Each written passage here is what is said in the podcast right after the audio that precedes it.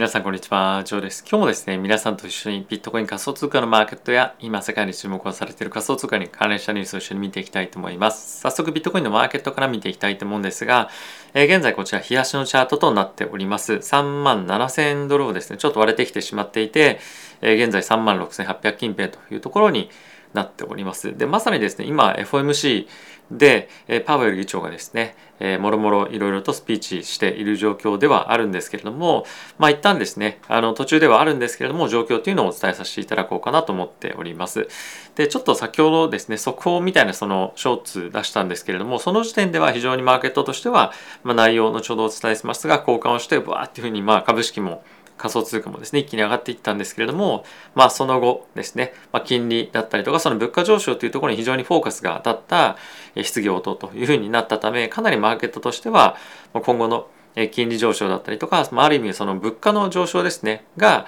まだまだリスクとしてかなりあるというところが意識されて、マーケット全般として、まあ、大きくまた戻してしまっているというような状況かなと思います。で、まずはですね、これ、幅としては5日間のチャートなんですけれども、ここで一旦オーバーシュートがするようなタイミングがボーンとあったんですが、まあ、その後結局、FOMC 前の水準まで戻してきてしまっているというのが現状ですね。で、これは、まあ、イーサも同様でもうすでにあの2万2500割ってきてしまっているんですが、一時は2700超えて2750近辺の手前ですね、までは上がっていました。で、他のアルトも同様で、アルトはです結構その FOMC の前までは、まあ、静かな動きだったんですけれども、まあ、この仮想通貨全般の、まあ、ビットコインと、まあ、イーサですねこの動きにつられてドーンと上がっていったんですけども、まあ、上がった以上に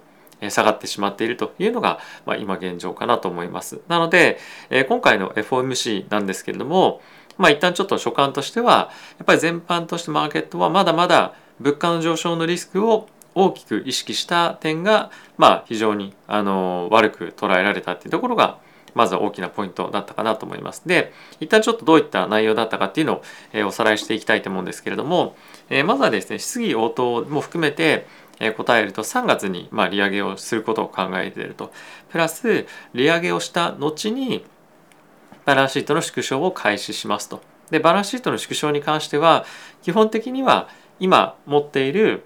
えー、債券ですね。債券が償還していく、まあ、それのスピード感でどんどんどんどん減らしていくというふうに言っていたんですけれども、まあ、その一部はまだ再投資に回す可能性がやっぱあるというところで、まあ、そのペースだったりとか、まあ、スピードですね。だったりとかあとボリュームどれぐらいのペースで減らしていくかっていうのの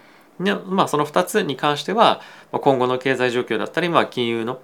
状況によって変更変更変化していくでしょうというところがコメントをされていました。で、え今後ですね、まあその FMC の会合ごとに利上げをしていく可能性があるかみたいなことを質問された後に、まああのその可能性は否定できないみたいな感じのちょっと曖昧なあのようなコメントを言ったりしたこともあって、まあ、ちょっとマーケットとしては肝を冷やしたような、えー、状況かなと思います。でプラス今後やっぱりそのリスクとして何が大きいかっていうふうなことをなんか話していた中でやっぱりそのインフレがまだ加速していく悪化していく方向のリスクっていうのを非常に強く意識しているような話っぷりだったんですね。なのでやっぱ金利っていうところも大きく上昇しているような感じですね。で、まあ、一応ちょっと金利も見ていきたいとは思うんですけれども、まあ、現在のですねまず見ていきたいのは2年債の金利ですねこれ一気にもう10ベースポイントぐらい上がってしまったんですが、まあ、最初の方では約ま3ベース4ベースぐらいしか上がっていなかったのが、まあ、このあのスピーチだったり質疑応答の中でドーンと一緒に上がっていったような状況となっています。で、えーとまあ、プラス当然のごとく10年債の金利も上がっていってはいるんですけれどもやっぱりその直近の今後やっぱり1年2年っていうところの物価上昇が意識されているところもあって2年 ,2 年の手前の金利が上昇しているというような状況になっています。はい、でプラスこれに加えてダウですねあの非常にいいあのここからオープンしてドーンと上がってってはいたんですけれどもまた急落していって結局今のところは前日比という観点でもマイナスを推しているような状況となっています。でこれは S&P でもそうですし、えー、ナスダックも同様ですね非常に株式上としてもマイナスに推移をしているような状況と、えー、なっています。で、えー、あとはですねあの気になるポイントとしてなんですけれども、えっと、一応ですね雇用だったりとか経済についてはま今後利上げをしていってもまあ、それに耐えられるぐらい非常に今いい状況にあるというところが言っていました。まあ、あとはですね一つもう一つポイントとして、まあ、結構その重要だなと思ったことについては、まあ、そのお金持ちに関しては物価上昇をまあ続けていってもまあ問題ないでしょうと、まあ、当然ダメージはあるんですけれども、まあ、問題ないでしょうただしまあ、貧困層というか、まあ、そんなにお金がなかなかあの裕福ではない層に関してはこの金利というかまあ物価の上昇が非常にダメージがあるというところが言っていました。特にまあ、リタイアした後の方々っていうところも含めてだと思うんですけれども、まあ、債券だったりとかその金利の商品を買ってそこからまあ得たお金をですね、まあ、生活費に回しているという人々にとってはこの物価上昇というのはものすごく大きなダメージがあると。ということもあってやはりまあ、インフレっていうのはしっかりと抑えなければいけないというところをまあ言っていたと。なので、まあ、株式市場が上昇するかどうこうとかっていうよりもやはり物価上昇を抑え込むというところが非常に重要なんだよというところをですねあのパウエル議長は、えー、案に示していたのかなと思っております。でかつ今のバランスシートの状況によってはあの今あるべきところよりも、まあ、かなり多い、まあ、その膨れ上がっているというところも、まあ、言っていましたしやはりそのバランスシートの縮小に関してはあのまあできたらやるとかっていうよりもやらなければいけないというところがまずはトーンとしては大きくあったかなと思います。で、えー、と50ベースポイントの利上げは今後の可能性としてあるかみたいなところを言っていたんですが、まあ、もちろん否定はしない肯定もしないというような状況ではあったんですが、まあ、やはりあのさっきのあのその富裕層はダメージはあるけれども、まあ、貧困層に関してはもうそれが死活問題になるというところの話に触れて必要であれば、まあ、対応するっていう感じかと思います。でもう一つ言っていた重要なことはインフレが今後上がっていくだろうから、えー、利上げをするかどうかみたいな話にもなっていたんですけれども、まあ、それはしませんとしっかりと利上げを確認してから、えー、行いますというようなことも、えー、コメントがありました。はい、なので、まあ、引き続き非常にリスクとしては物価の上昇方向にまだ強いリスクがどちらかというとあるというところが強く意識されていてでかつ今後まあ何回利上げするかっていうところもまだ定かではないし QT バランスシートの縮小についてもまあ今後加速してやっていく可能性もあるなみたいな感じでやっぱりその株式市場として仮想通貨マーケットとしてはダウンサイドをやっぱり引き続き意識しなければいけないような状況にあるんではないかなと思っております。はい、っていうことを、まあ、今現状で、まあ、ちょっと今本当に30秒ぐらい前に今聞きながらやってたんですけれどもパウル議長の、えーまあ、今あの質疑応答というのが終わったような状況となっています。で、えここで一つ、え、重要なのが今後の FOMC のスケジュールですね確認をしておきましょう。次が3月の16次が5月6月7月、まあ、夏休みというのもあるのか、まあ、8月がなくて9月、11月12月というふうにえなっております。でですね、今日のこの FOMC の発言スピーチっていうところを受けて、まあ、現在ですね、マーケットでどれぐらい金利を織り込む状況がま進んだかっていうところを見ていきたいと思います。で3月についてはあの50ベースの利上げっていうのはまほぼ織り込んでないような状況になっているちょっとまあ落ち着いたっていうところですね。でここで重要なのが12月の今年の12月のタイミングでどれほど利上げを織り込んだかっていうのを見ていきたいと思います。で今のところは今年2022年の12月までで4回っていうのがおそらく大体の、まあ、織り込み具合コンセンサスかなと思っております。で昨日までは5回利上げっていうのは、まあ、大体ですねここに one day before のやつがあるんですけども大体30%ぐらいが織り込みだったんですね。ただし今日のパウエル議長のこの質疑応答だったりとか FOMC に関しての発言というところを受けてマーケットではですね今大体50%ぐらい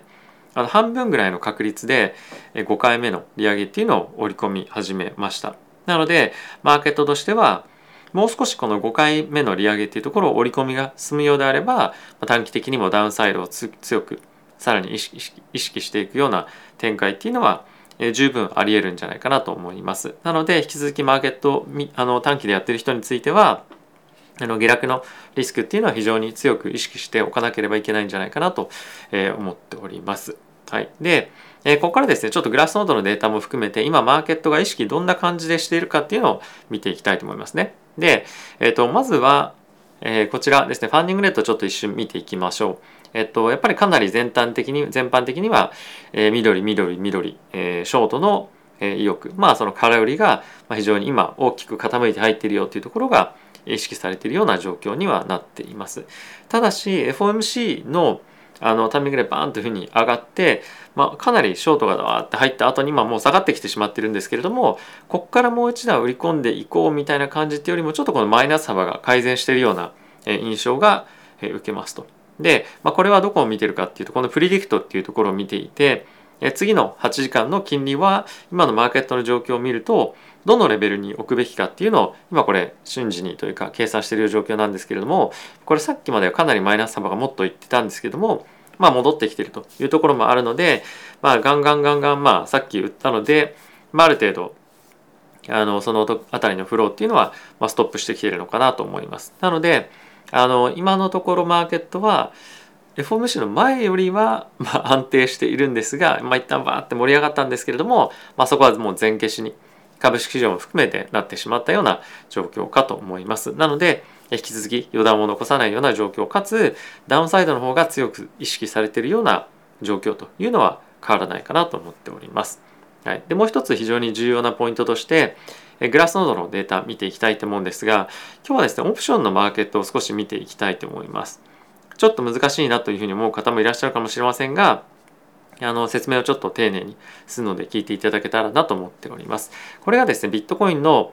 オプションの推移になります。オプションの推移っていうのは、オプションの価格、まあすみません、ボラティティの価格ですね、ボラティティの推移になっていて、これはオプションの価格と全く同じ意味と捉えていただいて、えー、いいと思います。で、この下の方の明るい色からどんどん緑の方に暗い色になっていくにつれて、短期から長期に移動していくんですね。なのでここのタイミングで大きくドーンと短期のバーティティが上がっているような状況になっていて、まあ、ほぼほぼパーセンテージとしては短期も長期も同じようなレベルにある。で、かつ短期の金利だけ、短期のボラティティだけドーンというふうに上がってるんですね。なのでこれっていうのは引き続き、えー、マーケット全般としては、まあ、ボラティティ売りじゃないですけども、まあ、そんなにあの定位安定で推移をしていると。で、今回の短期のボラティティだけドーンと上がったのは、この FMC に向けてまだまだダウンサイドの,、まあそのプットオプションの買いっていうのが急激に入って価格がオプションの価格がドンというふうに上がったんじゃないかなと思います。でもしこれで長期のボラティティも一緒に上がっていたのであればある程度そのマーケットのショートカバーみたいな感じでオプションもあのずっとダウンサイドを見ていたのがショートカバーでダーンと両方も上がっていたとは思うんですけれども、まあ、こういったところを見てみるとまだまだマーケットとしてはあのダウンサイドを警戒するような動きっていうのが見られていくんじゃないかなと思っております。ちょっとすいません。もしかすると分かりづらかったかもしれませんが、このオプションの動きを見てみると、短期でまだまだダウンサイドをまあ引き続き見ているような状況が僕は強いと思っています。はい、で、もう一旦ちょっとマーケットの状況にえ戻っていきたいと思うんですが、一応その CNBC とかでもこんな感じでずっと議長のま発言とかをま聞いていたわけなんですけれどもあのやっぱりまだあのこういったところの報道を受けても、まあ、さっきお伝えしたようなダウンサイドを意識しているようなかつ物価の上昇ですねその辺りを怖い怖いっていうふうな言ってるような感じをなんとなく感じますし、まあ、質問いろいろ聞いていても、まあ、今後のあの物価上昇に対してどうするんだとか、まあ、あとはその50ベースの利上げあるのかみたいな、まあ、そういったところのばかりの質問が、まあ、結構多かったこともあって非常に意識が進んだんじゃないかなと思ってます。ただし、え、F. M. C. 前とあの何か大きく変わったかっていうと正直あのそんなに変わってはないかなとは思うんですが唯一少し強く意識されることが何か出てくるとすれば物価の上昇がやっぱり一番大きなリスクであろうというところがあの引き続き、まあ、重視されているポイントなんだなと、まあ、その QT のバランスシートの縮小というところも非常に重要ではあるんですけれどもまあ、やはり注目すべきポイントについては、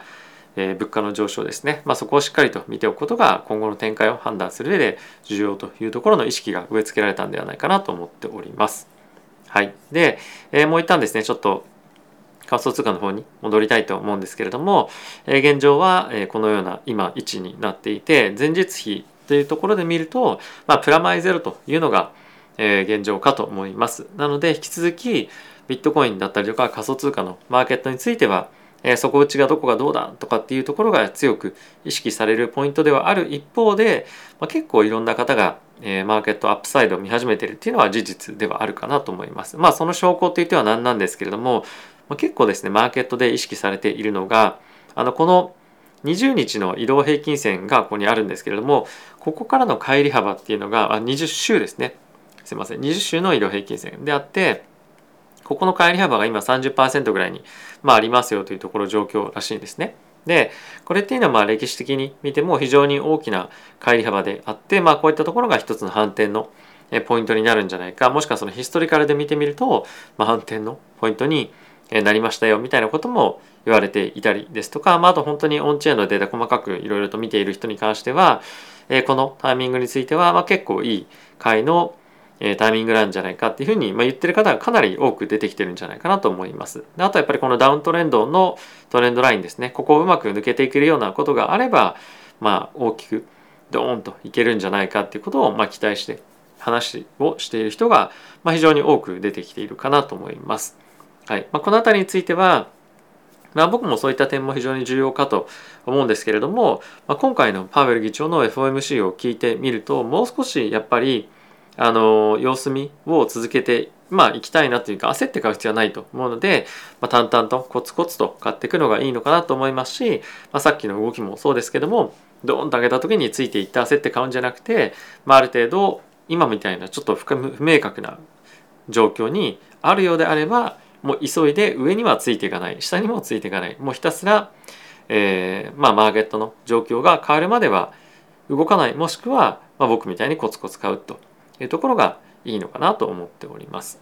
はい、で最終的に長期的に上に見てますよという方であればまあ買ってもいいんじゃないかとは思うんですけどあの